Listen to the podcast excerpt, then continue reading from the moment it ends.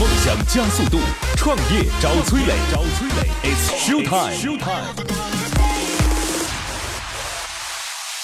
嗨，我是崔磊，大家都叫我创业星探。每年我要见到一千位创业者，带他们登上梦想之车，见到最优秀的投资人。结果怎么样我不知道，但是我相信这是你创业路上寻找伯乐的最好方法。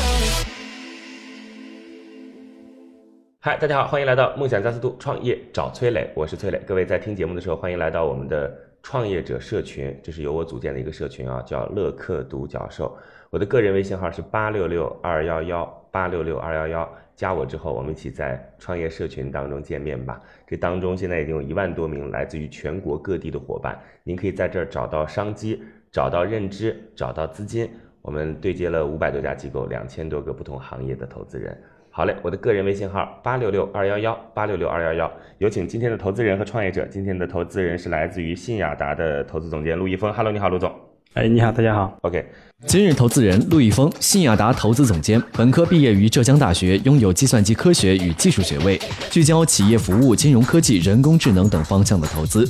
陆毅峰此前在赛博乐任职，参与磐石股份等项目。投资案例：星环科技、趣链科技、协云科技、中安金控、燕融科技等。所以您现在在信雅达看的肯定更多是科技金融类型的项目了，对对对，对吧？嗯，信雅达现在其实怎么定义自己啊？信雅达这家公司，呃，新雅达其实做金融蛮久的，九六年开始做金融的。其实，呃，九六年成立的时候，其实那时候就是说，因为我们还是个软件公司嘛，软件公司其实还服务于业务的，所以说那时候是怎么帮整个呃金融行业，特别是银行跟保险这一块，怎么去能够因为主要是业务后面的理念理念这一块把它信息化给展现，信息化去承载。所以从现在意义上可能叫辅能，那目前来说，我觉得辅能这个角色可能始终没有变。其实说简单点，就是给银行和保险做软件的，就过去就是过去做软件的，对对对，最大的，是吧对对。然后，所以现在跟互联网金融怎么合作呢？就是你们现在很多这种互联网金融的项目，你们去投资他们，或者说去收购他们，这到底对他们有怎么样的这种服务啊？哦，我们就反正几条腿走路吧，一条腿可能内生的这种自己的发展跟孵化，还有对我知道我的意思可能就对外的这种投资跟收购。这些啊项目跟你们的业务是什么关联？呃，那相对来说还是看创业者为主，还是以自己自身为主，我们以为辅的这样角色啊。嗯，就是陆总，我的意思，其实我说的更直白一些啊，就有很多上市公司，它其实是能够给予自己并购或者说投资的项目业务的，嗯，或者我能够给你很多技术支撑的。我们随便举一个好了，比如说银江，对吧？做智慧城市的，那因为链接了很多政府，那你是在智慧城市当中的一个小的环节，我也不需要进行这样的技术嗯钻研了，就直接交给你就行了呗。就我指的是，你们虽然说是一家离金融很近的公司，但其实一直是做软件的一家公司嘛，就帮金融行业做软件的一家公司。对就你们去找互联网金融项目，你们能给他跟他们有什么合作呢？我没太想明白这事儿啊。嗯，那当然就是说，呃，我可能讲再宽泛一点啊，就市场上投资机构几类嘛，一类是这种财务投资的，还有就是我们就是产业资本。嗯，那其实大家市场上很多人对产业资本，其实产业资本其实也有很多类型，对吧？他一些理解就是说，产业资本一方有产业资源，一方有钱，对吧？然后我既能给你钱，又能给你资源，是是，这是最理想的情况。这种情况也不排除也有，对，但更多的，我觉得现在产业资本其实更多的还看重创业者自身啊、所以它的标准其实跟财务是非常类非常类似的。了解，好嘞。当然，当然就是说我们新雅达从我们过往经历来看，我们对我们投的项目帮助是比较大的。OK，呃，就是在我们力所能及范围之内，我们不能承诺太多，但是我们承诺的一般都会去做为。什么今天这样讲呢？因为今天给您带来的项目呢，都是做企业服务的。我特别希望你不仅仅只是看金融领域的项目，然后也能去看一些企业服务的项目。因为从新亚达来讲，其实也是一家企业服务的公司。嗯，我我可能解释一下啊，金融科技其实其实三个三可以拆三个词金融科技，金融科技。啊，而且从我们过往投资案例来看，我们投科技的更多。OK 啊，好，来，我们有请今天创业者啊，今天创业者是来自于玉工厂的严明。Hello，你好，严明。哎，你好，今日创业者严明，玉工厂创始人兼 CEO，负责产品生态架构还有市场开拓。IT 行业工作近二十年，先后在电商企业华数、浙大快微、阿里、以色列 RAD 等公司任技术总监、技术顾问、销售总监等职务，负责过浙江电子政务、市民卡等大量重点信息化项目。呃，那个玉就是上面一个日，下面一个立，那个玉是什么意思啊？是光明还是什么来着？有光彩的宝石吧？啊，有光彩的宝石啊，有光彩的宝石。为什么想这个玉工厂这名字很难记啊？就是嗯、因为怎么说呢？原来因为我们做的东西往往哎，算了算了，这个这个这个就担心你刚解释这个玉玉工厂三个字用了好长时间。对对对，算了算了算了算了算了。那个严明，你有过好多经历啊，你自己在华数，在阿里，嗯，都做过技术总监吗？呃，阿里是技术顾问，技术顾问是什么意思？就是他们，因为早期嘛，淘宝那时候刚起来，阿里整个相对的运维团队，什么零二零三那会儿吧，OK，零二零三零四，那那那那你那时候是在哪家公司啊？我在网信快微，快微啊，科技，在网信快微科技，是。然后呢，阿里就找你们去对，当时他们整个思科。以前他是属于 commercial 客户的啊，嗯还不是没有被 name 掉，所以当时我本身也没有被什么掉意思？name 就外企里面讲这个客户是是哪个销售的，他嗯是要自己 name 掉的。那以前他属于普通商业客户，就叫 commercial 客户嗯嘛，对啊。所以那个时候就像一个思科的那个销售啊，本人我是在这个圈子嘛比较嗯熟，也是可以呃引荐进去。然后我是做思科网络，就是给他们提供帮助吧。OK，然后那就是跟帮帮助阿里做了哪个具体的业务？啊，当时从国际金项站啊、嗯那些升级啊，包括从整个架构的变化，从最早像淘宝一开始就两台二九五零 开始，到后来整个思科的这个像六五的这些架构的这个升级吧。陆总以前也在阿里巴巴待过，嗯，然后是在 B to B，对，那时候具体负责什么？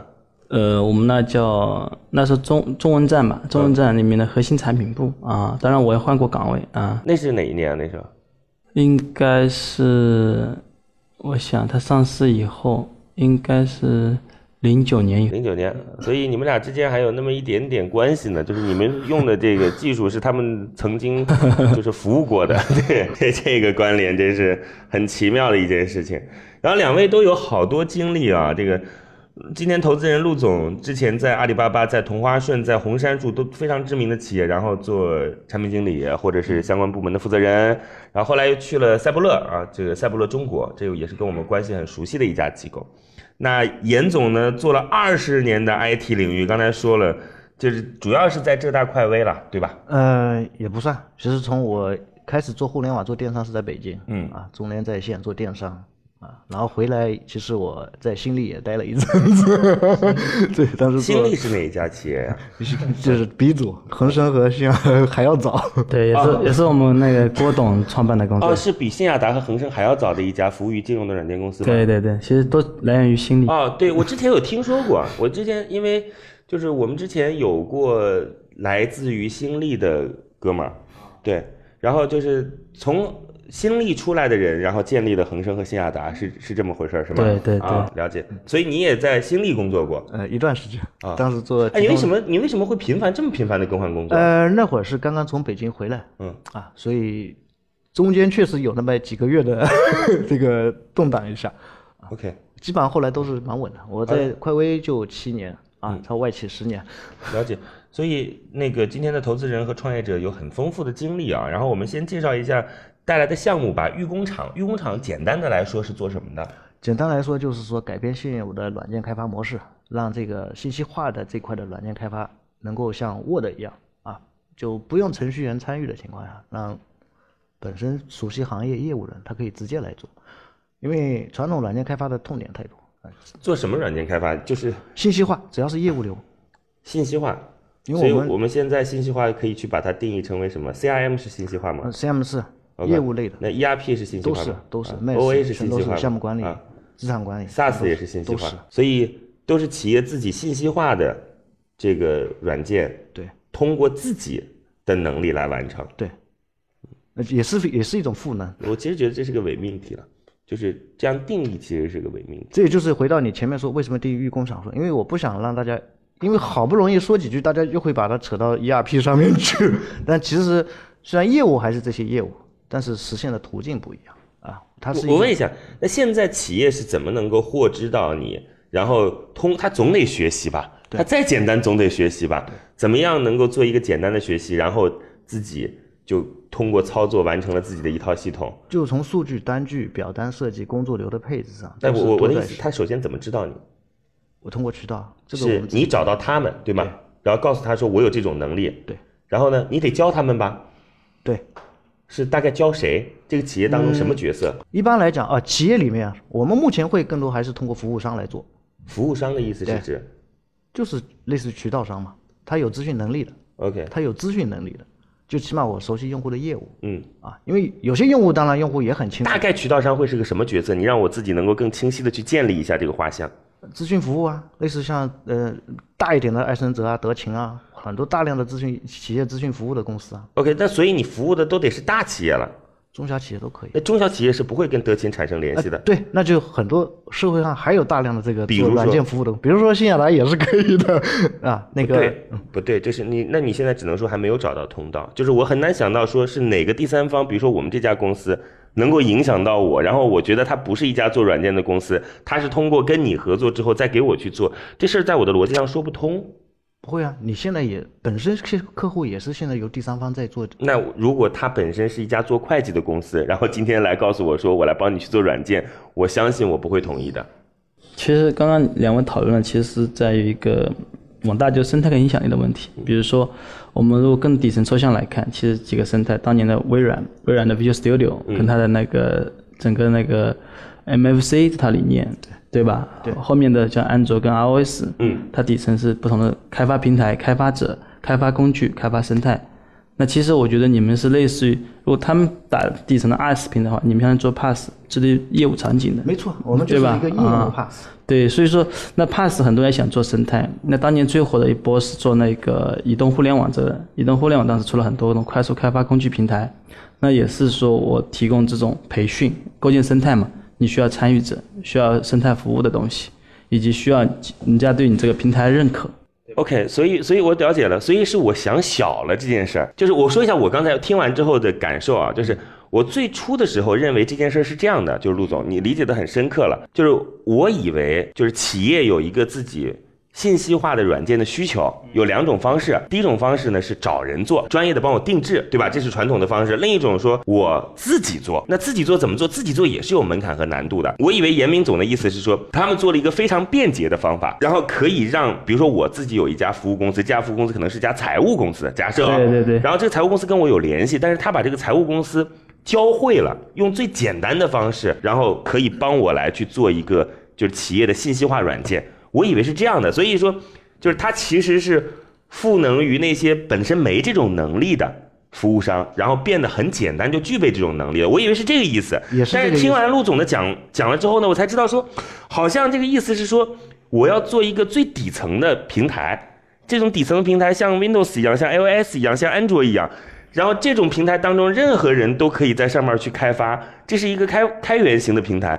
就我不知道这到底哪个理解更把你们两个加起来就对了。对，两个都对。你是从上往下看，我是从下往上看。两个加起来都对，因为您刚才呃磊哥刚才讲的关于财务公司这个，我们本身就有在践行的案例啊，就是社会上很多做这种财务咨询公司的啊，就是财务服务公司。所以你们这家公司到现在为止是不跟客户直面的，对不对？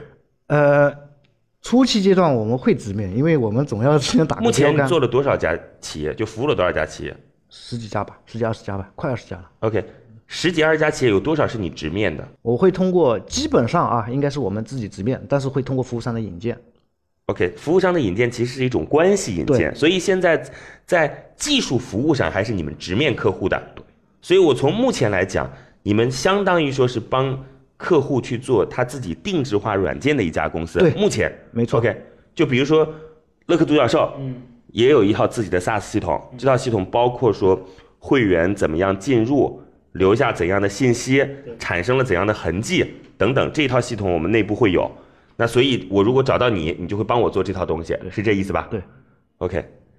呃，所以目前你的客户大概都是一些什么样的画像？他们都是什么行业的？各行各业，因为在数据单据流程这个层面去看，他们都是共性的，制造业都是共性，都通的。唯一的区别啊，不是唯一，应该说所有行业的最大的差异都是在业务规则方面啊，所以我们专门会有一个，就等于把业务规则库从工作流里面给抽离出来了。我工作我规则会单独去做一套设计。嗯、大家可能不太听得懂啊。我刚才跟这这解释一下，严总的意思就是说是进销存、进货、这个存货、销售这一套都是每个公司会有的。假设是这么回事儿啊，就是我我是来去做呃销售类的公司，对吧？那生产类的公司也是一样了，比如说我有库存，对吧？我有进货，我有生产流程等等，大概都是这样的一些流程。但但无非每个行业它是有规则不同，这个这是严严总自己讲的，因为其实我是不认同这个观点的，我我是不太认同这个观点的，因为对我来讲说企业服务这件事情是要很深很深很深很深才可，以。你刚才讲那个还在偏上面一层，嗯我说的还要在你更底层一点。更底层是什么？因为你做了这种业务的软件开发，基本上都是上来先定，你要定数据字典啊，定义好啊，然后编程只是把这些单据数据怎么给串起来，嗯对吧？你我基于至于经过几道审批，四道还是五道审批，这它还是一个流程性的问题，这个流程都是可以有它的，我说它的有通用性，是指在这个实现的路径上那你。指的其实是在技术上的底层是吗？没错不是在业务上的 底层。业务上，OK，这种技术上的底层，因为这我就完全没有任何话语权了。陆总，不过你是从产品经理出身，对技术也很了解。这种技术上的底层是什么意思呢？那因为今天我们是基于哪个语言来做，就是技术服务，不是本身就过去都有吗？这还需要什么技术上的底层？我不太清楚哎。其实，呃，开发开发者其实对开发者的这种争夺，其实是很多大公司它必然是要去做的一个东西，是特别是像谷歌啊、Facebook，所以你会看到他们这么热衷于做开源。开源的目的不是纯粹为了为了公益，嗯啊、它其实更多是在于就是说对于这种开发资源以及对于开发资源这种下一步这种行业影响的发展的这种影响，从底层来控制整个生态规则。但是这个东西我觉得这是一条很难走的路，特别是对国内企业来说，因为，呃，你会发现我我我不是我没太懂，就是这个技术底层到底是什么？C 加加是技术底层吧？呃，这个又太底层了。对，那所以那你到底是什么底层呢？我们说底层就是他们就是中间件嘛。中呃底层架构，从数据这个比如说腾讯是属于底层吧？就目前腾讯有很多那不那个是你你可以从站在 ARS 的角度，ARS、PaaS、SaaS 的角度，它是一个 ARS 的是底层，我们会在 ARS 之上，啊，但是这不是从软件开发的角度去定义它的。我我真的很难理解。我我问一下陆总，就是你大概能理解他说的底层是什么？我理解，我理解，嗯。那严总，你尝试着再让我能够进行一些了解好吗？嗯、怎么说？我们其实应该做的都是一些数底层的单据系统啊，工作流系统，还有一些抽象模型。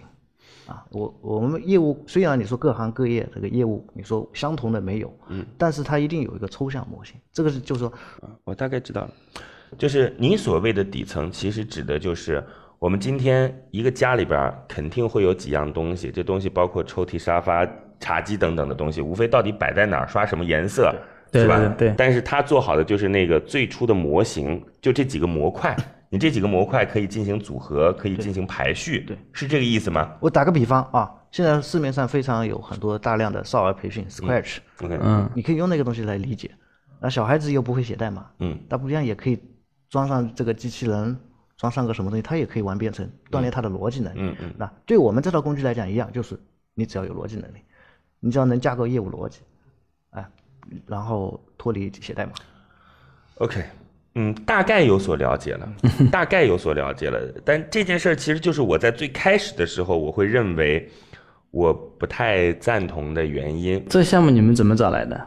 呃，我们自己的会员啊然后我们在沟通的过程当中，我们会发现说这是一个挺有意思的项目。对，嗯我不太赞同的原因是什么呢？因为我觉得呢，就是频次非常高的这种业务服务啊，你可以把它变得说我们全民化、普及化的。嗯，因为做生意这件事情，有时候是故意要去设置门槛的，就是哪怕这件事儿很简单，我也不能让你学会。嗯，就是您知道我的意思吗，陆总？我知道就是嗯就明明这个事儿其实是我就设置门槛，我学了这东西，我就是让你不会，然后我给你收很多钱。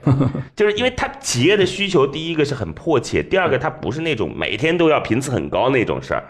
所以这是我的认知啊，就是你说要把它进行模块化，我很担心说，当然这是一家很大的公司可以这样去想，就是当一家小公司的时候，我认为说还是要刚开始考虑到怎么样能够很快就收钱吧。嗯所以我非常简单的问您一下，现在您还是直面客户的，你用你自己这套系统能够提升自己的效率，对不对？别人比如说给一家公司去做一套我刚才说的，从我们进会员到保留会员数据到会员行为分析等等，可能需要三个月，你这里多长时间可能就好了？半个月、两两半个月，对，差不多，OK，半个月到二十天，要看这个业务的性质啊。了解。比如说大量的涉及到是都是流程型的，，所以你的价格会比别人低吗？对，因为这个行业当中，其实说到底就是在数人工嘛，你自己看本高效率你自己看别人给你报价单，无非就是几个工作日，用了几个人，然后怎么报价，这就这个行业当中报价的方法，没错，对吧？嗯，所以这样就会成本低。低成本高效率。OK，你认为未来再下一步是希望能够找到更多的合作方，让他们会这套东西，就对让他们就相当于去报班学了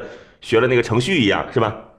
啊，OK，再下一步有可能让企业自己会去做。再下一步，哎，对，企业自己做，OK，了解了。然后再往后有可嗯。能，那更远一点啊，就是说也是会跟安卓或者这个 iOS 一样，它本身也是一个操作系统。了解。但我那个时候我需要去开发底层 Linux 的功能。OK，知道了，嗯，所以现在为止总共服务了有二十家企业，啊，是这样做。二十家企业，对，因为现在也还是在有很大型的企业嘛？比如说年销售额超过一个亿以上的，嗯，快有了。快有了什么意思？呃其实也不算大型了，因为因为 一个亿是不是对项目型的，它运作周期长 OK，啊。我从去年挖的埋的很多项目，嗯就是现在还没出来，所以我我我我也不能说有了好，但是在这个进程中，谢谢严总，收入总共大概有多少？嗯，总共有多少？告诉我数字就好了。嗯，二零一七年，呃，二零一七年是吧对？二零一七年两百多万，两百多万但是因为有大半年时间在升级，啊。升级底层产品。好嘞，谢谢，非常感谢严总，其实挺有兴趣的。您先暂时回避一下，等会儿再回来好吗？好的非常感谢。现在，创业者已经离开谈判现场，只剩下投资人与崔磊，卸下所有的含蓄，他们会对创业者给出怎样的评价呢？创业者暂时离开。今天的投资人是来自于新亚达的投资总监陆一峰，陆总。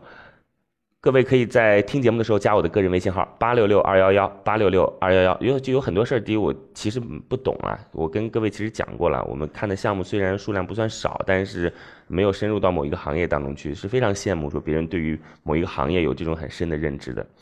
嗯，啊，不过以前我对于这个播音主持啊，还是有很深很 很深的认知的。陆总，你刚才为为什么问我说这个项目从哪来的？嗯，嗯，反正一般的也是职业习惯嘛。嗯啊啊，了解嗯，评论一下吧，就是这项目。嗯，这项目其实，呃，从他过往的经验，他做事情来说，其实很明显一点，就是他们的这种研发属性还是蛮强的。嗯啊，但是可能就是说，对做这件事情，可能认知的深度以及对商业上认知可能会欠缺一点。我觉得这件事情不需，我我自己恕我直言啊，我就不需要太多商业化的认知。嗯，怎么讲呢？就是我认为联想这家企业一直做的不好，就是联想这家企业新推出来一款手机，你知道吗？叫区块链手机。就我看完之后，我觉得头大。嗯，为什么说到联想呢？因为大家可能不一定知道，联想其实从本质上来讲就是一家组装和贸易公司，就可以这样子去讲了。那我认为现在还真的是特别特别需要那种在技术上有很深的研究的企业。所以，如果真如他所说的，就是能够赋能于更多的第三方，帮助企业去做信息化的升级，我觉得是一件很好的事情。就是那他应该走开源路线啊。那他这个我我自己觉得啊，三步可能还是对的。第一步就是我用高效率服务于企业，第二步是尝试着去让第三方能够有这种能力，第三步是开源的方式让企业自己可以完成这这种需求。因为是这样的，就是这个从那个技术来说，它是个金字塔。嗯，就是说它是个金字塔，就是越往上走，它越贴近客户，但是越细分。OK，呃，所以它的影响人也越少。是所以说，呃，另外一个，你看它这个产品，它其实它的客户是谁呢？它其实是需要研发人员的，OK，但研发人员是很抵制这样的产品。嗯啊，但研发人员很喜欢底层这种金字塔底层开源技术的东西。嗯研发人员是跟玩游戏一样的，他需要有参与感。嗯。它其实这个东西就是属于定位比较尴尬，嗯。啊，就是我是可以服务研发人员，但研发人员又不是特别会接受这样的产品，你你你指的研发人员是指的？就是无论怎么样，他是需要有人在上面做一些二次开发或者怎么样、OK OK，对吧？对。那这样的人，其实我是觉得一般资深的程序员不太喜欢用这样的工具，嗯。啊，他喜欢更底层、更细的积木块，他喜欢自己来拼，而不是说你拼好一个一个腿，我自己去组装，这个不是他们想要的。这其实是你自己作为过去的职业经验所做出的判断。呃，这个反正因为这个故事其实他从比如从 PC 时代就有人讲这个故事了，嗯到安卓跟 iOS 时代也有人讲，嗯。到现在 H 五也有人讲，嗯。其实这个故事已经讲了很多遍了 OK，啊，呃，无非是应用的场景会有不同，对对对吧？就有些场景说是我做企业服务的，有些场景说我自己想做一个就是 app 或者说是一个可以直接使用的程序的等等。所以我是觉得以他们的积累，我刚刚说他商业的质量可能浅了一点，什么嗯讲？就是说他更应该去做类似于像现在的少儿编程可能会好一点，比比他现在出路肯定要好。了解。嗯、他现在属于一种就是属于不上不下的一种角色。为什么做少儿编程，就少儿应该讲就是程序教育，要比现在做企业的这种信息化的产品要好？你觉得？那第一个是从他们核心能力来说，他们具备这样的能力，嗯，对吧？从衍生性上具备这样衍生性，嗯。第二个从商业价值来说，那你直接去面向终端用户的价值，比你变变成一个中间件的价值要大，应该至少一百倍吧。OK，理解。而且我觉得还有一点很重要，那个东西其实是一个标准化、可复制的东西。而且那东西不具备就是说，呃，绝对的这种寡头垄断这样的层面，应该会允许有多家存在，可能拼一些商业服务跟去跟一些商业能力啊。你说的很对，我跟你讲啊，就是所谓的，那我们就不谈 ERPOA 这些东西了啊，就现在我们都是在做 SaaS 的这件事儿了。就 SaaS 这件事儿，我认为到后来拼的其实不是技术。就有可能一个企业就这个行业，每个行业都会有，都有人做，我就直接给你了，对吧？它后面拼的是什么呢？就是我给你之后，还给你很好的供应链服务，给你很好的供应链金融的服务，很好的这种信息存储的服务。假设啊，那都是我附加给你的，但是我就在这当中去赚钱嘛，就是大家是这种方式来进行行业当中的这种壁垒的构建，就就什么意思呢？大家大概大概大概知道，比如说你是做纺织的，你首先是你要进货嘛，那你进货它。给你的这套系统当中，你在里边就可以看到业务员看到有谁来给你提供货品，就不用你去阿里巴巴上淘了。在这个行业当中，SaaS 直接就是对外了，就是信息可以给你提供服务了，对吧？然后你进货来之后，你说我缺钱，OK，那没关系，那个 SaaS 平台告诉你说，你根据你过往的这种进货情况，我们现在可以帮你来进行。就是账期的拖欠，对不对？我来进行垫付等等，这这这有可能会是，我认为有可能会是未来就是企业服务当中大家真正去建立壁垒的地方，而不仅仅只是说我去建一个。做一个软件，然后帮你做信息化服务这件事儿，是的这这是我觉得啊。当然，我说的这个东西也很远，也不一定有瞎扯。我们这样，我们有请创业者重新回来，接下来的时间要交给陆总，陆总可以提问啊，然后您可以向创业者提几道问题，我五五开吧。嗯，就是一半呢，我个人觉得说，企业信息化升级是一定需要的。OK，这是我自己认为啊，我认为现在我们做的非常非常不够，大多数的企业做的都不够，这是第一。第二呢是行业中的这种企业信息化服务到底会交给谁，谁会成为这个服务者，就不一定。这是我自己现在觉得五五开的问事儿，反正接下来就是交给您了，好吗？各位在听节目的时候，欢迎来到我们的社群乐客独角兽创业社群，我的个人微信号八六六二幺幺八六六二幺幺，有关创业的问题，希望您甩过来之后，咱们相互沟沟通，有问必答。八六六二幺幺八六六二幺幺，有请创业者重新回来。乐客独角兽创业找崔磊，It's show time。创业者重新回来，今天投资人是来自于新雅达的投资总监陆一峰。今天创业者是来自于玉工厂的严明。玉工厂要做的事儿呢，就是让企业信息化的这种软件可以通过非常简单的方式来完成。企业信息化的软件包括什么呢？包括我们自己内部的行政管理软件，就是你管员工的；包括业务管理软件，包括你进货、库存、销售。对吧？这些都是企业信息化的管理软件，就把你企业的数据都能够进行统一的记录，然后进行非常科学的分析判断等等，这些都是啊。行业中就是 CRM、ERP、OA、SaaS 这种全都是。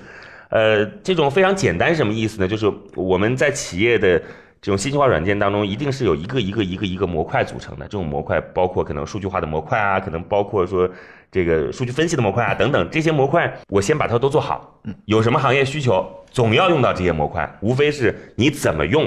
你把它排序怎么排，这就是预工厂要做的事儿。现在他先是通过自己的方式服务于别人，他的效率很高。以后呢，他希望能服务别人的人更多，就哪怕你没学过软件，没学过计算机，不是一家技术公司，你只要懂你被服务公司的业务，你就可以干。那最后呢，希望这家公司自己能够干，对吧？老板干也好，还是说自己的这个行政干自己的这块儿也好，都行，是这意思吧？对，好，好嘞，嗯，你要我只想补充什么说一句，就是说，其实现在的程序员他也不懂业务，？OK，啊了解他只。是做代码实现的。呃，我知道，我知道，现在，所以我说以后懂业务的人就不用懂技术了嘛，对吧？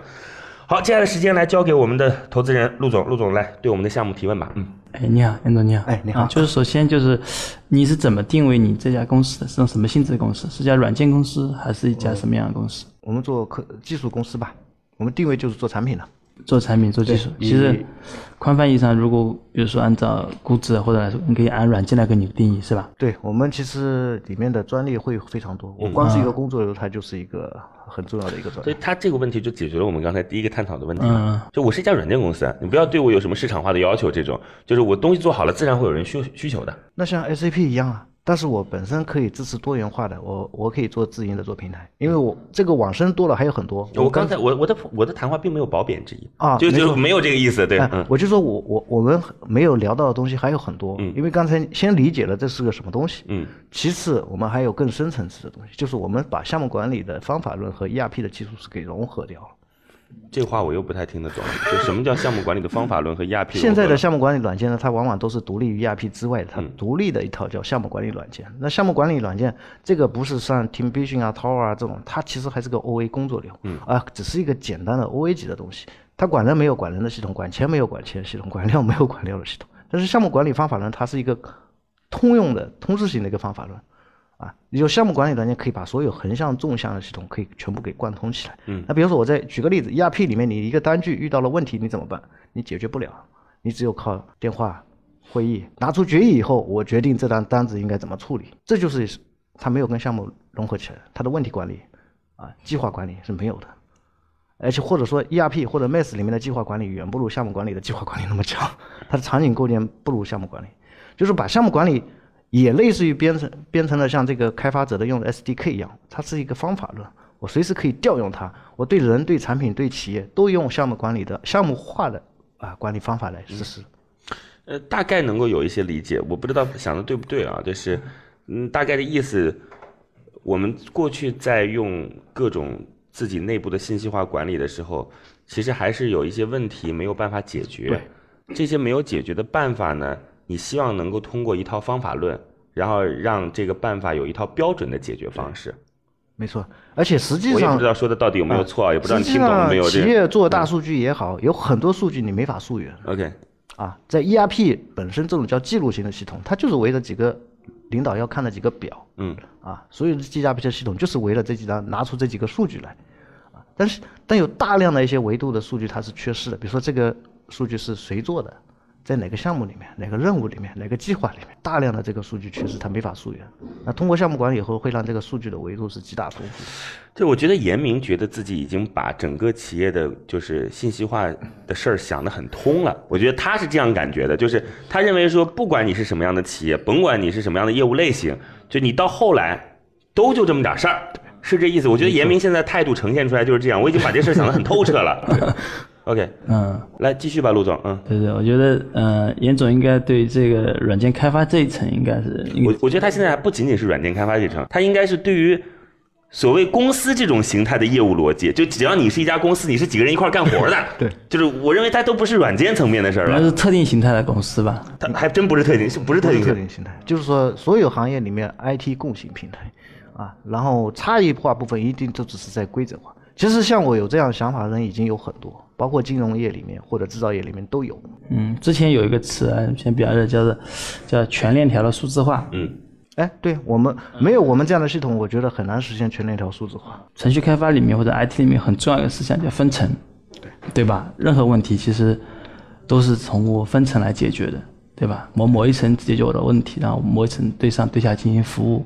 那我是觉得就是，呃，我只是给我个人的一些建议嘛。我觉得严总可能可以从分层的角度对你整个生意啊，可以从上到下再看一下，就是说从你从更宏观生态角度，对吧？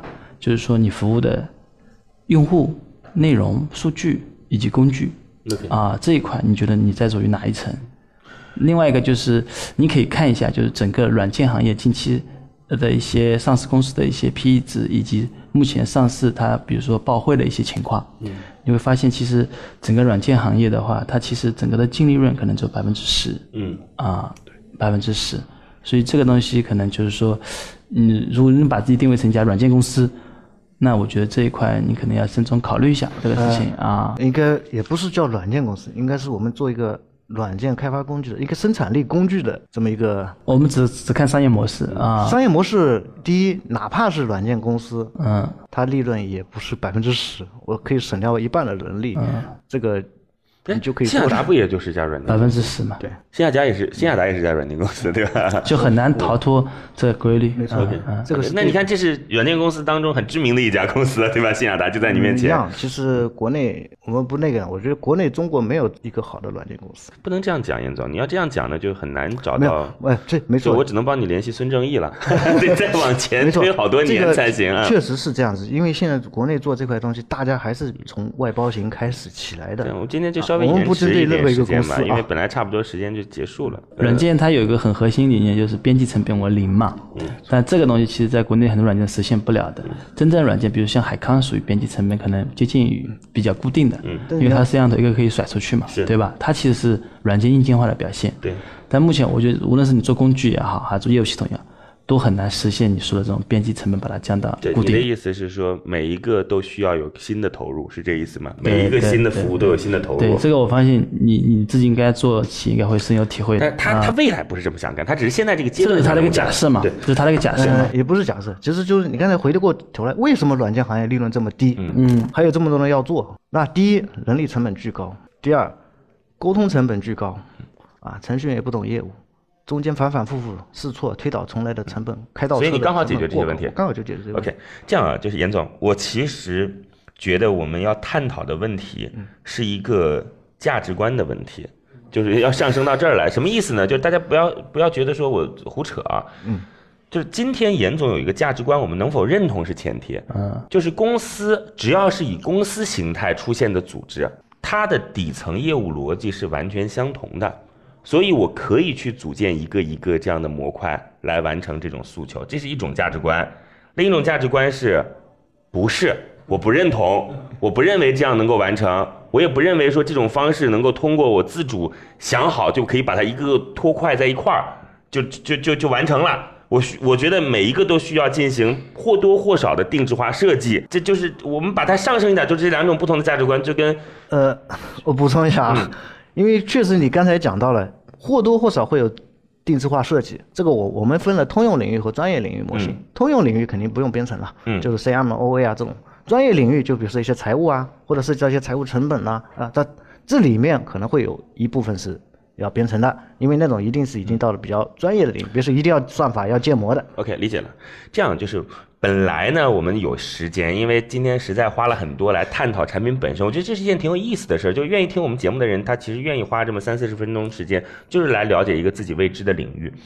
呃，我其实倒更愿意去想听一听他接下来的业务到底该怎么去拓展。我在刚开始的时候就提到了，没时间了，抱歉。我听陆一峰好像对于这个项目没什么太大的兴趣，嗯，对，是这意思吗？对的。那我就不问那个要多少钱这些了。陆一峰，你能告诉我为什么没有什么太大的兴趣吗？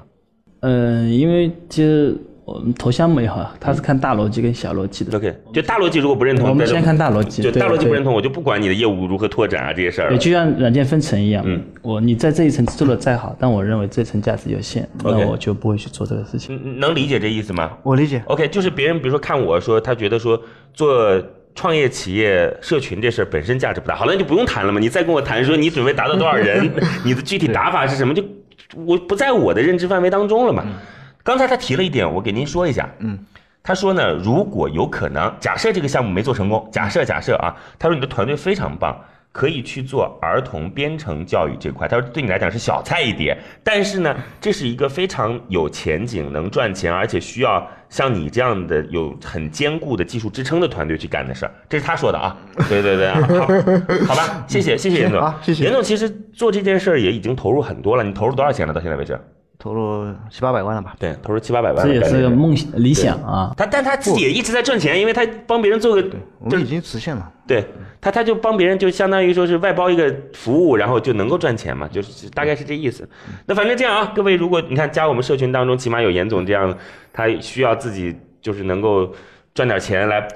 呃补补充一下家用，对吧？所以收费也不是太高，这挺好挺好然后可以给帮没有比你想的大，我们已经在跟服装产业的合作，或者 OK 会做整个刚才讲不的断，我的意思是说我在帮你拉业务呢，对，是这意思吗？我是说大家如果有需求的话，可以找到你，你不是那种很贪心的，是吧？对对，没错。好吧，谢谢谢谢，感谢严总，也感谢陆总啊！今天让我们对于一个新的行业有了一些探讨，好不好？好，我的个人微信号是八六六二幺幺八六六二幺幺，通过这样的方式，咱们一起来聊聊项目，也欢迎您来到我们的创业者社群，这当中有各各种各样的大神，有各种各样新的商机，我们还能帮您对接到机构。我们希望在社群当中与您相会。我的个人微信号八六六二幺幺八六六二幺幺，再见。感谢润湾孵化器为梦想助力。每个清晨，无论你是在拥挤的地铁，还是在汽车的车厢，还是在汽车的车厢，戴上耳机，打开音响，你就站在了创业投资的最前沿。创业投资的最前沿。每个夜晚，无论你在公司还是家中，打开微信，你都可以和来自全国的一万名创业者，在乐客独角兽社群里共同学习成长。